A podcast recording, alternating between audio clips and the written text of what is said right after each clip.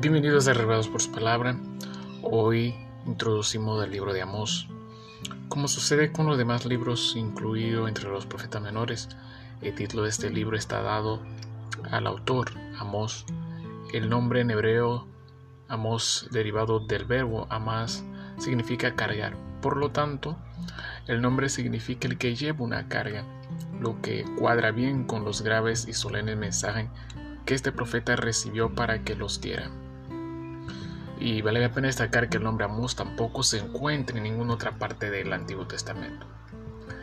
Eh, sabemos por el resumen de su vida mencionada en el capítulo 7, versículo 14 y 15, que el profeta era un pastor o boyero y recogía, recogía higos silvestres. Eso nos da la impresión que era un hombre independiente, lo cual pudiera en un momento dejar su rebaño y atender las demandas de Dios. Del punto de vista de instrucción, a como conocemos hoy, Amos no era un gran hombre tan instruido en su sociedad, no había pasado a la escuela de los profetas. Como sucedió con muchos otros profetas, Amos es una persona que nos prueba que la excelencia del ministerio de alguien está en el poder de Dios y no tanto en la preparación individual que tiene la persona depende más de Dios en nuestra vida que de nuestra instrucción, lo que nos hace idóneos al servicio de Dios y así lo vemos contemplado en la vida de este hombre. Amós fue llamado en un contexto en el cual Israel y Judá eran prósperos.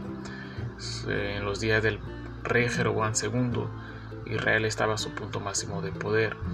Podemos comprobar que eh, en sus tiempos mencionado en Segunda de Reyes, capítulo 14, versículo 25-28.